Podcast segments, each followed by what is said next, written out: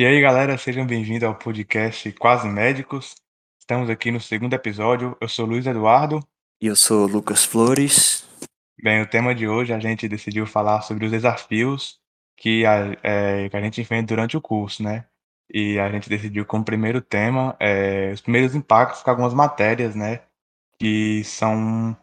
É, que a, a, gente não teve contato nenhum né, no, ensino, no ensino médio, contato nenhum, sim, desse jeito que a gente tem na medicina. E, bem, é, começar com um relato já, né, sobre histologia, que para mim foi o que gerou um impacto grande, assim. Porque eu, no começo, eu não entendia nada, eu via aquele trem, tudo rosa, com hematoxilina e eosina, e eu voava é, completamente. Tinha alguma dificuldade em específico, Lucas?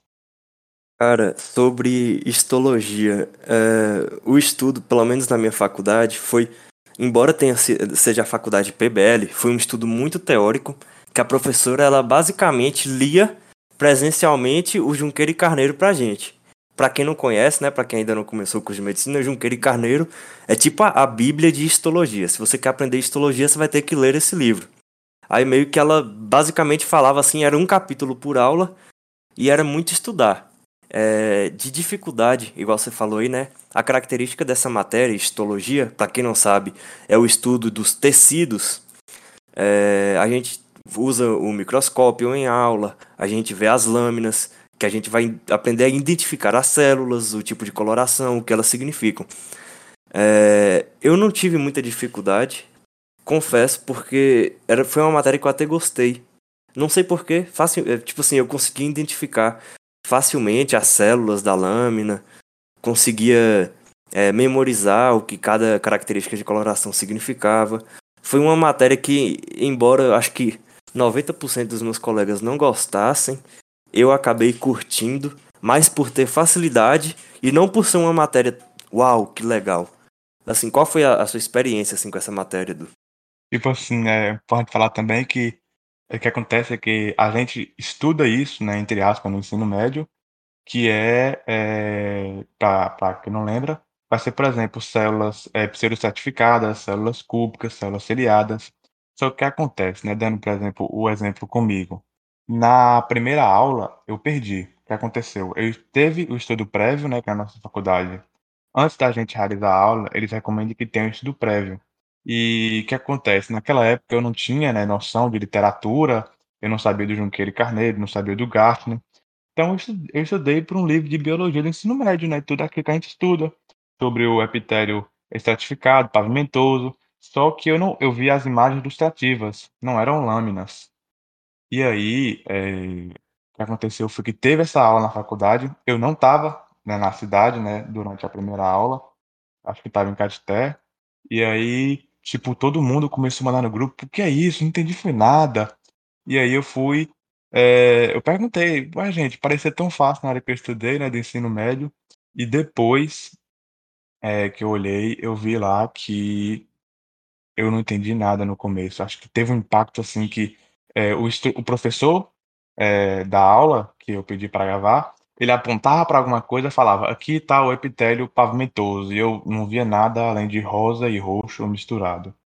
É, mas o que acontece é que eu acho que essa aula é muito uma questão de de prática, né, que agora, né, no momento que eu tô, eu consigo ver um epitélio e saber qual tipo de epitélio é, se tem cílios, né, eh, e também, eh, não todas as lâminas, né, mas a maioria até a gente a gente já tem, né, já consegue até identificar o órgão algumas vezes, o tipo de tecido, se é conjuntivo, se é muscular. É, então, é, sobre essa matéria mesmo, o que eu achei interessante é que é, é, muito visual, né? Você tem que estudar pelos atlas, você consegue identificar os tecidos. E o interessante é que uma vez você aprende que aquilo ali é tal tecido, tal célula, eu acho muito difícil você esquecer. Então, por isso que é uma matéria que se você dedicar, você estudar, você não vai ter muita dificuldade. E lembrando aqui agora né, um pouco, as primeiras aulas que eu tive foram muito, muito chatas, porque a professora ela não começou já dando o conteúdo de células, ela começou dando o preparo das lâminas. A gente tinha que saber o nome de todas as estruturas e funções do microscópio é, óptico, microscópio de luz. E, cara, essa aula foi muito chata. E foi, acho que foi a parte mais difícil da matéria, foi isso, entender como é que funcionava a refração da luz para fazer lá o microscópio óptico. Tinha que entender também essa questão de coloração de eosina e hematoxilina, saber por que uma célula era acidófila ou basófila. É, essa parte aí é um pouco chata, um pouco pegada, mas como eu falei, né, é uma, uma matéria mais visual. Uma estratégia que o, curso da minha faculdade teve foi fazer com que nas aulas em que a gente tinha essa essa amostra de lâminas, cada um com seu próprio microscópio óptico, a gente tinha um caderno ao lado com lápis de cor e a gente tinha que desenhar diversos tecidos. Aí a professora ia falando assim, tipo, ah, abre a maleta e pega a lâmina 16. Isso aí é tecido epitelial, pavimentoso estratificado, enfim. Aí a gente tinha que desenhar nas mesmas cores, na mesma estrutura, nas, nas mesmas proporções que a gente via na lâmina. E isso facilitou muito é, o aprendizado dessa matéria. É, eu achei uma, uma estratégia muito interessante. Você chegou a ter, a ter essa estratégia de ensino na sua, na sua faculdade? A gente chegou a ter um trabalho, né?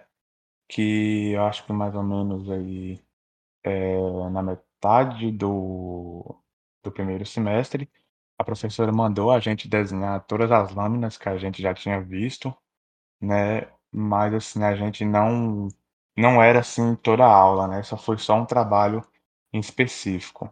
Na minha opinião, a matéria, ela com o tempo ela se torna fácil, mas assim, eu, eu acho ela chata, velho. Eu não vou mentir.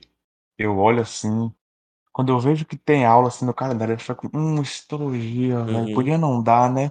A gente podia só ler o Carneiro e Burro cair na prova, porque é, tipo, a, as literaturas tinham tudo, quase tudo que dizia na aula, né? Uma vez ou outra trazia uma curiosidade.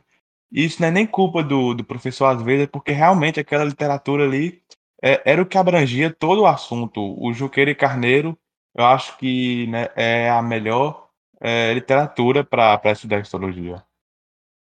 Exatamente, eu concordo muito com o que você disse. Tipo, eu falei que eu gostei da matéria, mas eu não gostava das aulas.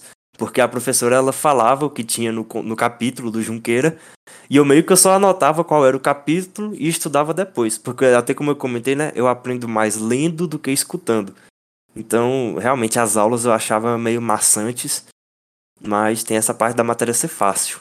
E qual foi o seu primeiro impacto com a anatomia agora, né, que é, é outra matéria que a galera, né, acaba preferindo mais é. por Anatomia no primeiro semestre, eu acho que é uma das matérias preferidas de todo mundo, porque eu acho que é a que você se sente mais preparando para ser médico, talvez. E na, na minha primeira aula de anatomia, foi na verdade a primeira aula que eu tive em toda a faculdade, se eu não me engano. E meio que a gente foi no laboratório que tinha as peças é, sintéticas e as peças orgânicas. E já de, na primeira aula já quebrou aquele tabu de, de ter cadáver em medicina, porque a gente foi para uma salinha lá que tinha um corpo inteiro é, já embebido no formol, já preparado, mas apareceu lá um professor, ele já começou a nos introduzir, falou para a gente sobre o, o respeito aos cadáveres, é, sobre a postura que a gente deve adotar no laboratório de anatomia. E já foi bem assim, né? Quem achou que ia ter medo de, de dessa aula com as peças é, orgânicas, as peças reais, já quebrou esse tabu de primeiro, porque o professor já começou é, abrindo a barriga do cadáver e já começou a tirar fígado, tirar rim, já foi botando tudo de lado assim. Foi uma, foi uma cena um pouco marcante para quem nunca tinha visto um corpo humano aberto assim. Qual foi, assim, a sua primeira experiência Caramba, com a matéria? Essa experiência sua aí foi monstruosa, viu? Primeira aula. Não, tava todo, todo, mundo chorando por causa do formol, cara. Todo mundo chorando por causa do formol. Arde muito o olho. Primeira aula, já abriu o cadáver, já tirou o fígado do estômago. Essa faculdade tá radical. Velho, a gente ainda não teve contato com cadáver e o mais próximo de peça que a gente chegou foi é, ossos, né? Ossos, no caso, a gente viu sintéticos, a gente viu os ossos reais também. Só que é, as nossas aulas de anatomia, a gente não, não teve contato com peça. Foi tudo por slide. Mas foi mais pelo, pelo fator da pandemia mesmo, né? Também, mas também por causa que é, até a pandemia a gente tinha estudado o sistema esquelético e o sistema é, reprodutor. E aí a gente não tinha né, contato. E quando a gente ia ter, que ia ser com a prova prática de anatomia, foram lá e, e a pandemia chegou e fechou tudo. E até hoje a gente não teve contato e... com peças realistas nem cadáver. Mas sobre a matéria, sim, a matéria, ela foi o que deixou é realmente que traz uma sensação assim de é, uma sensação de conhecimento, sabe? Que você começa a estudar o corpo, começa a ver, a gente começou no caso a ver é, as veias do sistema reprodutor, depois viu alguns poucos acidentes ósseos do, do sistema esquelético, né? Porque a, naquela primeira prova não era o foco, os acidentes ósseos, e aí você já começa a ter uma pequena assim, correlação clínica, quando fala fratura de, por exemplo, número, e você vai falar, caramba, já estudei o que é, já sei onde é que é a fratura. O estudante já pensa assim, sabe?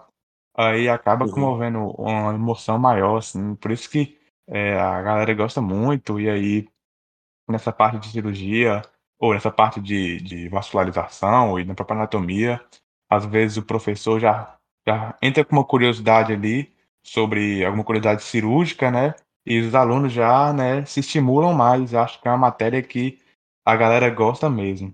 Cara, então, é, sobre a minha primeira experiência agora com a aula de anatomia, né? É, primeiro que acho que as duas primeiras aulas foi mais uma introdução de como a gente se orientar na anatomia, porque tem uma, tem uma linguagem muito própria, né? Que quando você fala, ah, tal estrutura mais anterior, mais posterior, superior, medial, lateral, é, movimento de abdução, adução, é, tudo isso a gente tem que aprender já esses termos para que quando a gente for estudar nos livros de anatomia, a gente já esteja super familiarizado e não tenha nenhuma dificuldade. Aí meio que a gente começou estudando isso, estudando também os planos dos cortes anatômicos, plano coronal, sagital, axial. É, foi bem foi bem essa parte mais é, metodo, de metodologia de estudos. E o primeiro conteúdo mesmo foi. Eu comecei com pelve e o, os aparelhos reprodutores. E, cara, assim, é uma matéria muito decoreba. É, é você olhar para a imagem, olhar um atlas, depois pesquisar em outro livro para você ver de um ângulo diferente a mesma estrutura. E é decoreba, tipo, é você abrir a página naquele livro, olhar várias e várias vezes, repetir várias e várias vezes. Pelo menos essa era a minha estratégia de estudo. E assim, embora tenha essa decoreba, tem essa parte que você comentou, de aplicação clínica. E uma característica, né, é que na, nessa minha matéria de anatomia, o professor era um professor excelente e ele sempre trazia uma aplicação clínica. E uma dica para quem é calouro em medicina e está começando agora anatomia é que se o professor falar uma aplicação clínica e ele falar só de curiosidade, cara, anote isso. Porque não é só de curiosidade, ele vai cobrar na prova. Igual o meu professor, ele trabalhava com cirurgia oncológica, aí ele já falava: ah, no colo descendente e no sigmoide é mais propenso a ter tal tipo de metástase. Aí você falava tipo assim, beleza, isso é só de curiosidade. Só que não, ele cobra isso na prova. Ele cobra as fraturas da pelve, os, os ligamentos que rompem. Ele cobra um, uma aplicação bem clínica mesmo, que você tem que exercer um certo raciocínio. E isso meio que me assustou um pouco na primeira prova de anatomia, mas grande parte do conteúdo é muito, muito decoreba mesmo. Você chegou até alguma prova prática de anatomia? Cara, é, eu já eu tive, eu tive várias provas práticas de anatomia, na verdade. A, a primeira que eu tive foi uma teórica, que, como eu falei, né, cobra casos clínicos. E a prova prática é muito. Ah, eu não sei explicar um pouco, mas é, é muito tensa. É, você fica com, com um pouco de nervosismo, porque o professor, eu só, eu só fui ter no segundo semestre já. Por causa da pandemia, eu não tive no primeiro. Mas o que acontece? O professor dá um determinado assunto, aí ele fala: beleza, tal dia vai ter a prova. Ele marca em vários subgrupos da sala, que cada um vai em um determinado horário. E o que acontece? Geralmente ele deixa umas 20 a 30 peças distribuídas por todo o laboratório de anatomia. E cada peça está em cima de uma estante, em cima de, de algum suporte que tem uma numeração. Então vai de, de 1 a 20, 1 a 30. E cada peça tem duas pinças. E o professor vai deixar cada aluno que está lá no grupo de, em, em, cada peça. Cada aluno em uma peça diferente, com um papel, com várias numerações no papel e só tem uma linha mesmo. Aí o professor fala, a, a prova é bem simples, a forma como funciona. Vai ter lá uma pinça e a pinça vai ter um número. Você vai ter que digitar, você vai ter que escrever é, o nome da estrutura que está pinçada de acordo com o número da pinça. Então, vai lá, a estrutura 8 está pinçando, sei lá, a língula do pulmão. Você tem que escrever lá a língula do pulmão na linha 8. E você tem 30 segundos para cada estrutura, e como eu falei, cada estrutura tem duas pinças. Parece bastante tempo, mas não, cara, não é. Porque tem toda. Você tem que fazer uma rotação, né? Tipo, você começa no 1, aí depois você vai pro 2, o seu colega que tá, começou no 2 vai pro 3. E dá um nervosismo do caramba. Essa é uma prova que eu acho que de quando começa até termina, meu coração tá a mais de 100 batimentos por minuto, com certeza. É, é pauleira, cara. Você chegou a ter alguma prova prática? Não, cheguei a ter, não. Pô, só teve prova EAD mesmo. Acho que quando voltar, né? Eu acho que esse semestre agora, né? É, esse segundo semestre de 2021 já deve voltar. A gente deve ter alguma prova. A gente só teve mesmo é, prova via IAD, que, por exemplo, no sistema musculoesquelético pegava um, um osso temporal, botava, botava assim, de um ângulo bem, bem difícil assim mesmo de identificar. Aí perguntava qual era o osso menor. Essa primeira parte foi bem fácil, né? Aí depois o sistema uhum. reprodutor que começou é, dar mais um, um, peso, que essa parte do sistema esquelético foi mais a introdução, assim, ao curso, nossa primeira matéria de anatomia. Agora bora falar sobre o primeiro impacto com a matéria queridinha dos calouros, que é Cara, fisiologia. É a antes, matéria antes que disso, calouro... só mais só mais um comentário. Só mais um comentário. e teve uma prova minha de anatomia na prática que a gente estava estudando a vascularização. E teve uma peça em que o professor cobro, co colocou lá pinçadas a veia ázigo e a veia hemiázigo. E cara, ninguém identificou aquilo, porque na peça orgânica as veias elas são muito deterioradas e pareciam uns fiapos de pano mesmo. Aí, aí, a gente viu a pinça assim, chegou a falar pro professor: Ô, ô professor, você pinçou aqui um, uma parte de, de guardar a estrutura, você não pinçou uma estrutura. Só que aí depois ele falou: Não, vocês se virem, isso aí é uma estrutura e vocês descubram. E cara, é essa parte mesmo da prova que tem peças orgânicas é um pouco osso de você reconhecer, porque não é nada a ver com, com o que tem no livro. Mas feito esse parênteses aí, bora começar a queridinha. Qual é a queridinha? Pera aí que eu quero falar que eu cheguei a ver, né? Somente vídeos. É, nas, vídeos, por exemplo, da USP, da Unicamp, que eles é, tipo mostravam abrindo o cadáver e, pô, realmente, viu? Os órgãos, pelo menos naquele vídeo, tava tudo meio deteriorado, as veias tava fininha, meio amarela, meio podre, né? Você vê, você vê o, o, o, timo nos livros, né? Nos atlas, é uma coisa linda, assim, super fácil de identificar. Mas na peça você não vai identificar. Você não vai identificar. É muito difícil. Que doideira.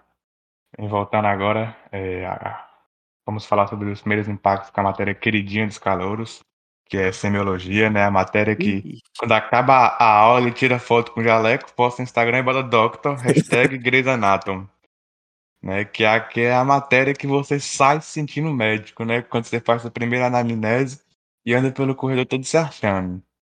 Eu acho que é a matéria que o povo mais gosta no começo, né? Que porque tem essa parte de entrevista, de você ter contato com o paciente ou com um ator que já simula, né? Um paciente está simulando atendimento a um paciente já, mas acaba sendo a matéria que eu acho que tem a prova mais por mais tensa, que mais gera ansiedade, é sem dúvida a semiologia, velho.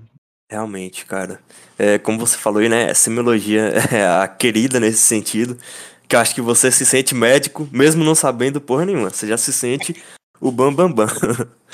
e essa parte mesmo de anamnese, entrevista médica, é, é um estudo muito importante.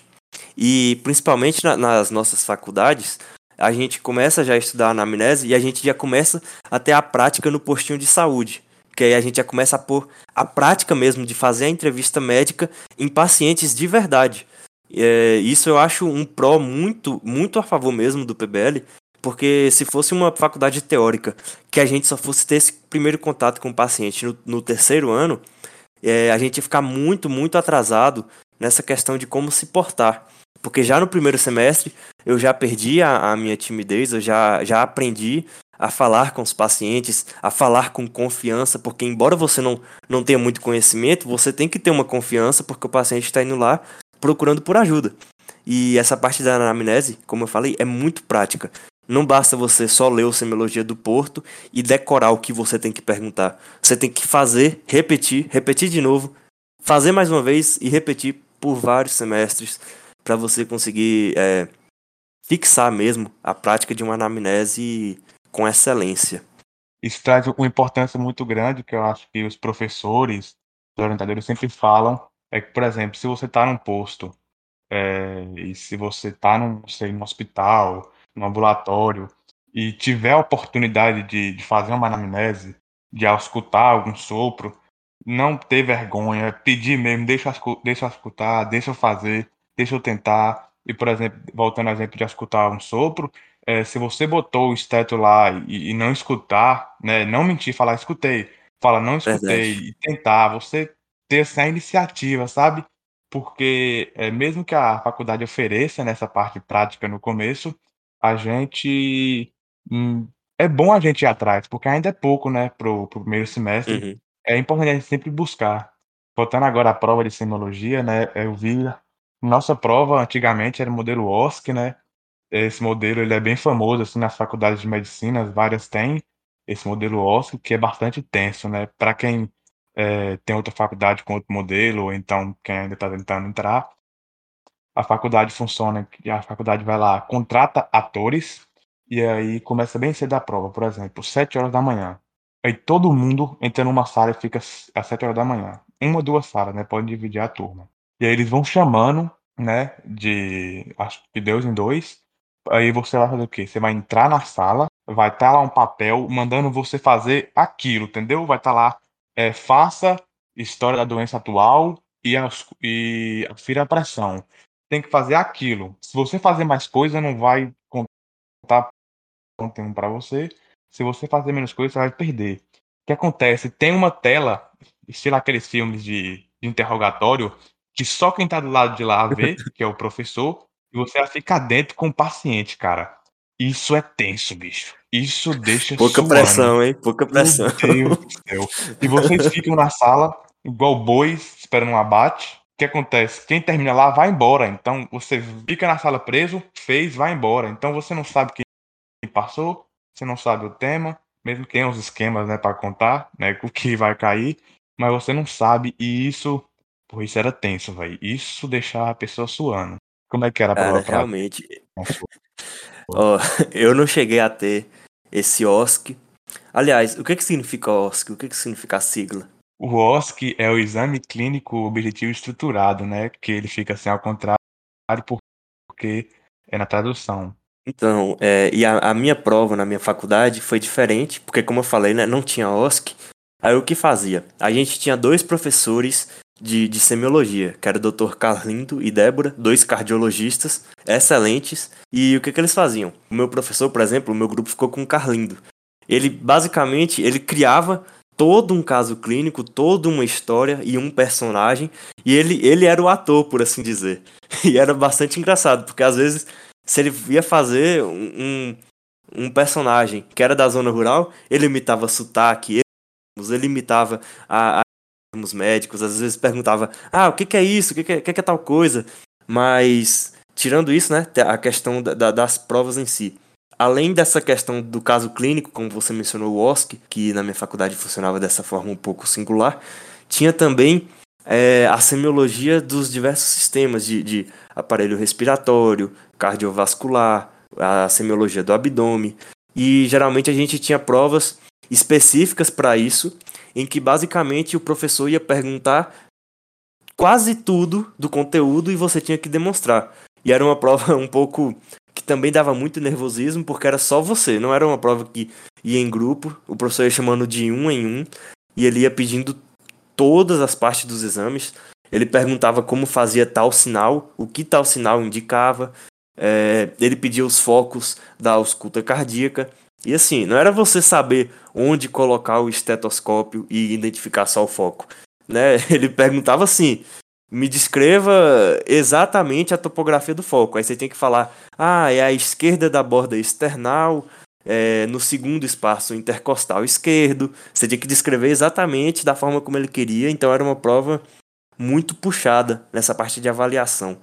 Mas, como eu falei, né, a matéria, por ser uma matéria bem gostosa de estudar, no sentido de você se sentir muito médico estudando ela, é meio que se você tiver entusiasmado, você vai você vai longe, você consegue estudar tudo, você consegue fixar grande parte do conteúdo e ir muito bem na prova. Só tem essa parte do nervosismo, né? Porque realmente é. dá uma, uma taquicardia enquanto você faz essas provas. Eu realmente acho que é o maior inimigo da semiologia é mais nervosismo que a falta de conhecimento, às vezes, numa nota ruim. É, falando um pouco mais sobre o. Oscar, né? Eu vi relatos dos meus veteranos. Teve um Oscar que o paciente começou a chorar, né? O paciente, que era o ator, simulando, começou a chorar em cima do, do estudante, mano por causa de um problema de gravidez, se não me engano. Imagina o desespero, você, no primeiro semestre, o paciente a chorar já, você, meu Deus do céu, o que que eu faço? E... É, essa atriz estava entusiasmada. Entrou no personagem demais. Só o que aconteceu, esse era o nosso modelo de prova ano passado, né? E esse ano a faculdade foi comprada por uma empresa, né? Que tem várias faculdades de medicina no país, e aí mudou um pouco, né? Esse estilo de prova, né? Só que vai, que essa prova vai ser via AD agora, né? Então vai ser basicamente o professor, o ator e a gente na sala, né? E a gente vai fazendo a entrevista, né? E agora é tudo, todo o conteúdo, não é só o que é escolhido. E o professor pode ali fazendo perguntas durante e após a gente a gente fazer, né, todo o exame no paciente. E a minha ainda vai ser, né, nesse mês, dia 22, e, pô, o nervosismo é inevitável, velho. Tipo, eu estudei, eu sei que eu tenho conhecimento do assunto, mas, pô, eu não sei o que esperar, não sei. E tanto que uma coisa que eu percebi, que, por exemplo, agora, vai ser tudo que caiu. Ou seja, a gente, como você falou, a semiologia sistemática, tem a semiologia dermatológica, é, do sistema cardiovascular, pulmonar, e aí a gente não sabe o que vai cair, e aí a gente tem que estudar tudo, tem que estudar. A gente começou a ver bem por cima alguns planos de cuidado, né? Alguns diagnósticos já para fazer, diagnóstico sindrômico. E aí esse nervosismo aí acaba sendo inevitável, velho. Não, tem como. Mas se você se preparar, se você tá aquela postura assim, que isso é um dos assuntos até, né? De, de a gente teve esse assunto chamado habilidades sociais, que a gente aprende a, aprende a ter postura, aprende a ter empatia, a gente tem uma matéria disso você acaba passando essa boa impressão e se você tem o conhecimento, aí você consegue passar tranquilamente na matéria, na prova, seja qual for a forma de avaliação aí que você já sujeito. Isso aí que você falou realmente é muito verdade, porque de fato você ter uma boa postura, passar confiança pro, pro paciente é um, um fator que conta muito nessas avaliações. E, e o que você mencionou aí, né, de acumulativo, acabou me lembrando um pouco a minha matéria de anatomia também, que o professor ele cobra matérias acumulativas. Então, vez ou outra, assim, nas provas, ou ele pergunta algum ligamento uterino que a gente estudou no primeiro semestre, e você tem que lembrar. Então, às vezes você tem que revisar o que você já estudou há, há um ano, mais ou menos. E. Agora você citou aí. E só complementando então, é, a minha semiologia médica é, do semestre que eu acabei de terminar, né, do terceiro período, é, ela foi bem diferente da que eu tive nos dois primeiros períodos, porque ela foi uma matéria é, 100% prática. Enquanto nos dois primeiros semestres tinha um professor já formado que nos ensinava um conteúdo teórico e depois a gente colocava na prática, essa matéria e essa, esse terceiro período de semiologia médica, a gente ia para os postinhos de saúde e tinha lá uma professora que nos acompanhava, mas é, semanalmente a gente estava é, praticando o, o exame é, respiratório, cardiovascular, o exame do abdômen, para a gente fixar mesmo essa prática, claro, além da anamnese, né? Mas eu achei, achei bastante legal é, eu ter essa matéria de semiologia é, 100% voltada para praticar os sinais. Às vezes o paciente não tinha nenhuma queixa de dor abdominal, mas ainda assim a gente fazia um, uma manobra de Rovsing, de Bloomberg, só para treinar mesmo a semiologia correta. Ah, isso traz a importância da UBS né, no aprendizado. É, eu vi que tinha algumas faculdades aí é, no Brasil que essa, essa prática é, extra fora da faculdade, né, é, só começava aí, acho que a partir do segundo, terceiro ano. E, é, porra, eu fico imaginando que não, não é legal deixar essa prática lá para depois, porque acho que é importante começar a ter essa prática no começo, para você já ir pegando o jeito, para você, por exemplo, chegar no ciclo clínico, você já ter uma base, é uma base não, você já ter é uma experiência, uma postura, já saber conseguir tirar a anamnese, do, é, fazer a anamnese com o paciente, tirar as informações importantes, conseguir pelo menos é, formular um diagnóstico sindrômico. Concordo 100% com isso que você falou. É, então, Du, é, só lembrando que essas três matérias que a gente falou eram matérias que a gente estudava, é, que a gente tinha aula além dos módulos tutoriais. Então, é, a gente tinha que ter um, um planejamento de estudos para não deixar a matéria acumular, que eu acho que é o, o maior erro que o estudante, estudante de medicina pode fazer, é deixar a matéria acumular. Então, é muito importante você ter esse cronograma bem ajustado e eu quero que você fale um pouquinho, né, como é que era a sua rotina de estudos do primeiro semestre até esse último aí que você fez? Cara, olha só, eu já percebi uma, uma evolução grande, né? Porque a gente, por exemplo, eu comecei o curso aí com módulo de SUS, né? E aí tudo tranquilo, tudo de boa. E aí depois eu tive embriologia e bioquímica. E aí foram assuntos que eram maçantes, que era muita coisa essa primeira parte de embriologia que o que acontece em cada semana e também tinha cada reação de bioquímica. E eu acho que esse período do primeiro semestre, nessas duas matérias, eu acho que foi o período de loucura, porque eu não sabia estudar, né? Eu não tinha noção de estudar, não tinha noção de literatura. E aí meu irmão era, acho que foi assim a época que eu mais estudei e não foi por tanto assunto, né? É, foi mais por não, não saber né, estudar, não saber fazer uma rotina.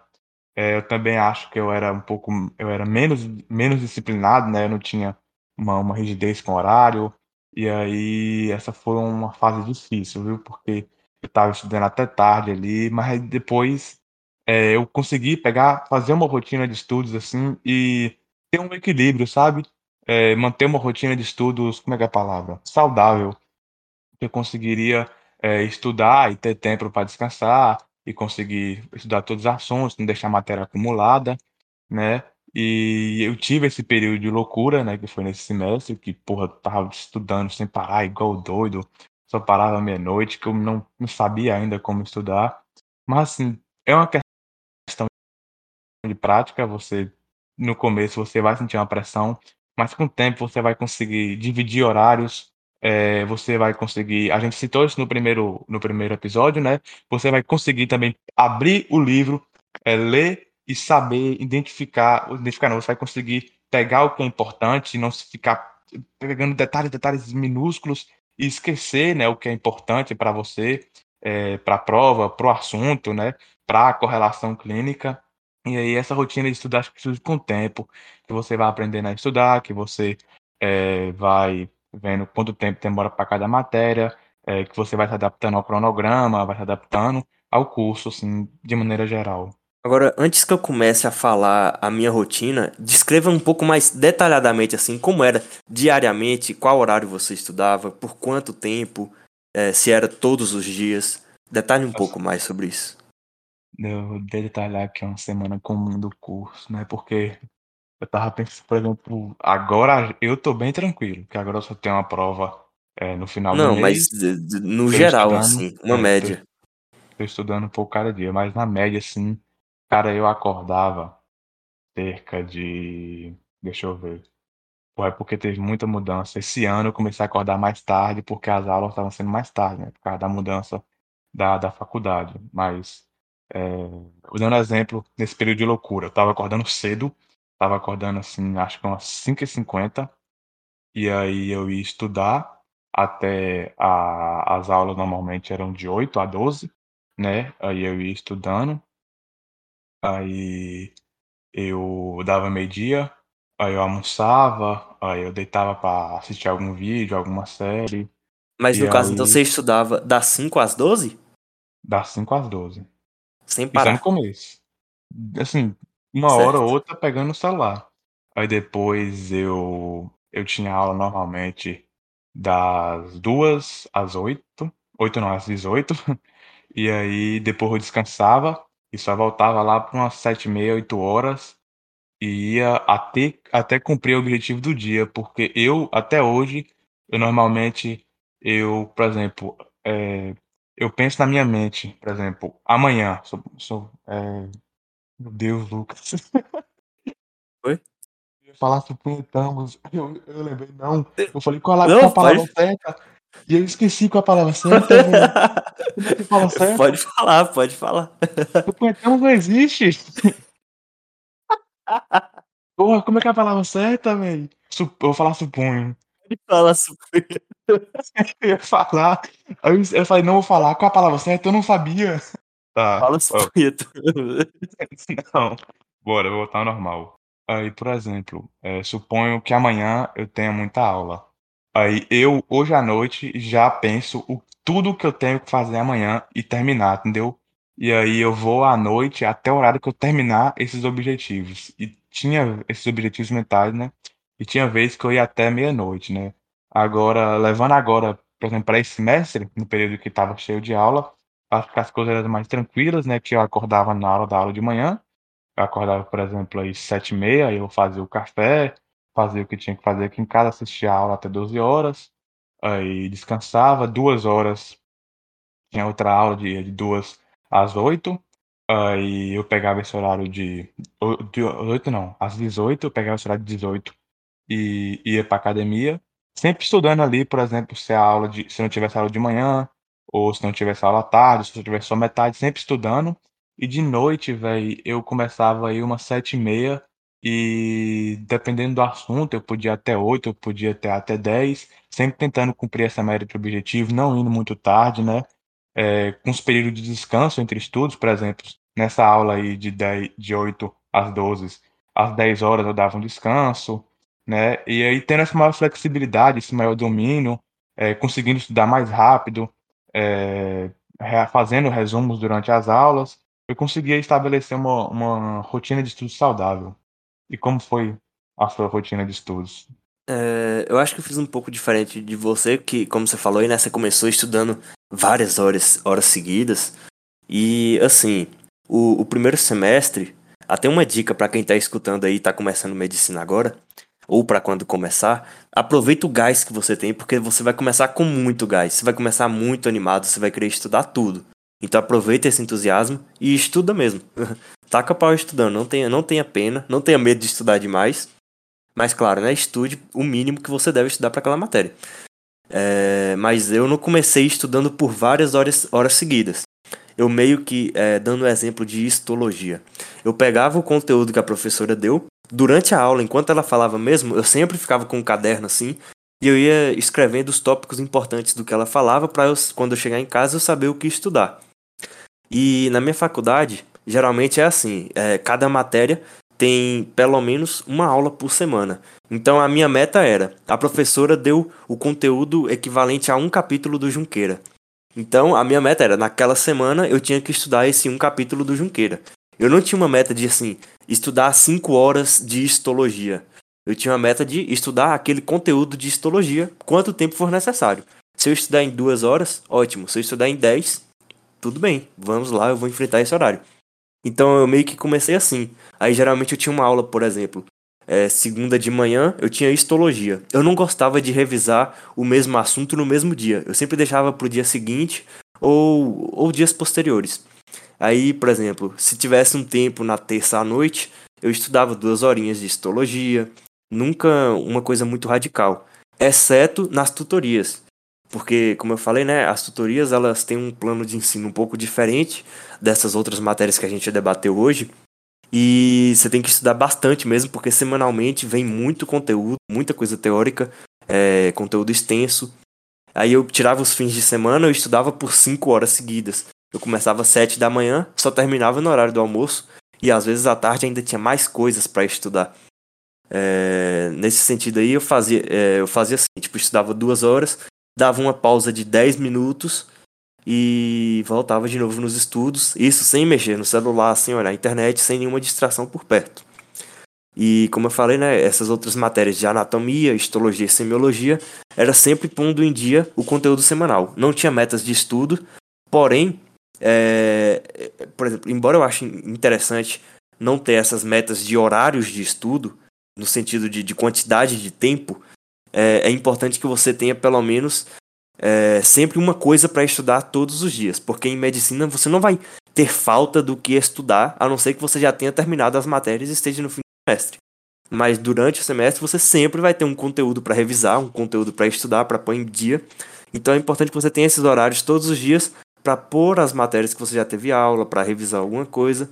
Porém, é, eu discordo um pouco de, desse preconceito que o pessoal que o pessoal tem, né, algumas pessoas têm, de que a medicina você vai estudar até de madrugada e vai passar a noite em claro estudando e você não vai ter estudado ainda o suficiente porque é muito conteúdo.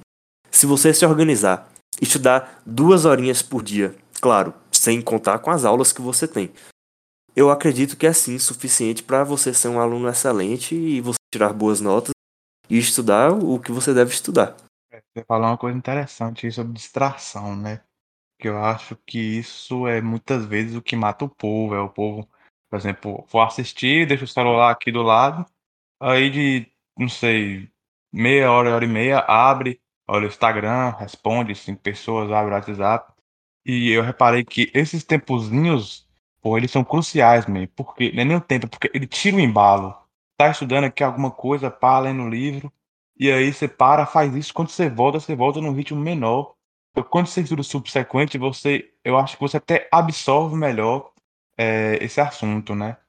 Então, só mencionando aí que provavelmente quem, quem está escutando aqui já deve conhecer a técnica Pomodoro, que, se eu não me engano, são 50 minutos de estudo e 10 minutos de descanso, e isso seria um ciclo, e você faz vários ciclos no dia.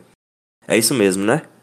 Não, é, assim, é 25 minutos, ou acho que é 25, aí 5 de descanso, 25 minutos estudando, 5 de descanso, 25 minutos ah, estudando. Ah, eu vi, eu vi diferente, 10, eu vi, eu vi de 50 e 10. Ah, não. Eu, eu vi de 50 e 10. Mas assim, então, é isso que eu, eu ia comentar, gente. Porque é, é, uma coisa até um pouco individual. É, é sim, é, eu acho muito importante você ter uma pausa durante os estudos, estudar várias horas.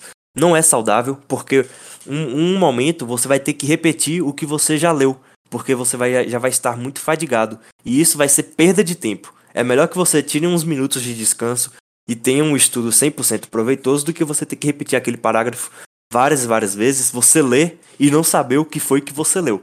Porque isso acontece com muita frequência se você estudar várias horas seguidas.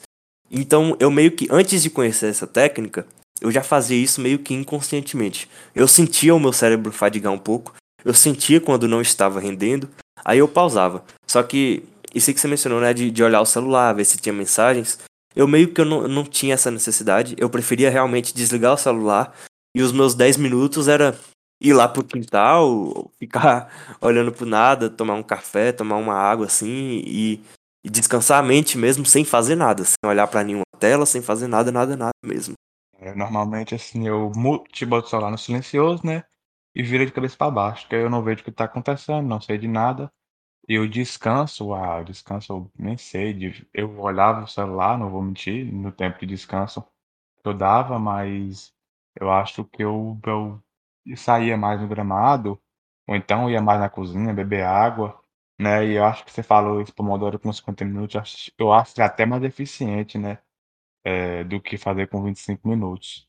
E é isso, é você conseguir manter essa rotina de estudo, né? Eu, infelizmente, tive esse período de noia, né? De ficar estudando igual um noiado, foi um erro, uma idiotice. Mas agora eu, porra, eu, assim, eu consigo estudar e, e conseguir ter uma estabilidade mental normal, é, uma rotina saudável, consigo ter lazer, tá bem mais tranquilo, né? Ter domínio sobre é, o seu, é, o a sua rotina de estudo, não deixar a rotina de estudo te dominar. É isso. Já só citando aqui, né? Já dizia Albert Einstein, a experiência entra, entra pelo cu. É ferrando que você aprende. eu não cheguei a ouvir ele falando isso, não, mas eu anotei. Então, é isso, Du. Eu acho que a gente já debateu tudo que a gente tinha para debater sobre os desafios no, nesse início do curso. E antes que a gente encerre o nosso episódio, eu gostaria de fazer agora nessa sessão é, que a gente fizesse pelo menos uma recomendação para os nossos ouvintes de alguma coisa relacionada à medicina, Seja alguma obra de arte, algum livro, algum podcast, algum Instagram, algum canal no YouTube, alguma recomendação que vá acrescentar a todos os amantes da medicina. Então, você tem alguma coisa para recomendar para os nossos ouvintes?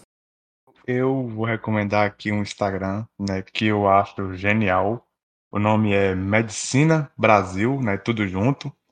Ele é um Instagram que é, traz algumas informações relevantes para a medicina, né? Alguns, por exemplo, eu abri aqui agora, é, achados radiológicos interessantes, é, traz histórias de medicina, né? Aquelas enquetezinhas no Instagram, traz memes de medicina.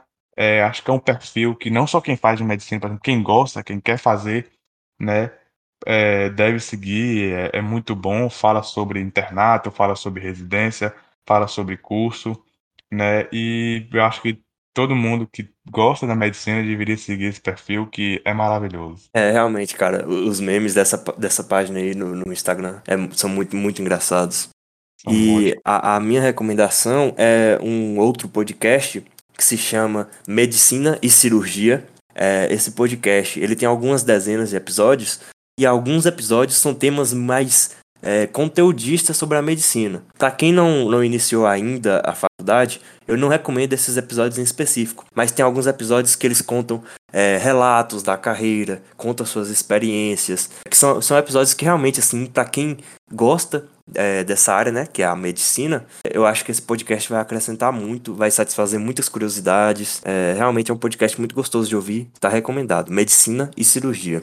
E nosso episódio chega ao fim. Espero que vocês tenham gostado. Caso você não tenha escutado o nosso primeiro episódio, vai, escute lá. No próximo episódio a gente pensa em chamar um professor pra gente fazer uma entrevista. E é isso. É isso, galera. Tenha uma boa semana. Até mais.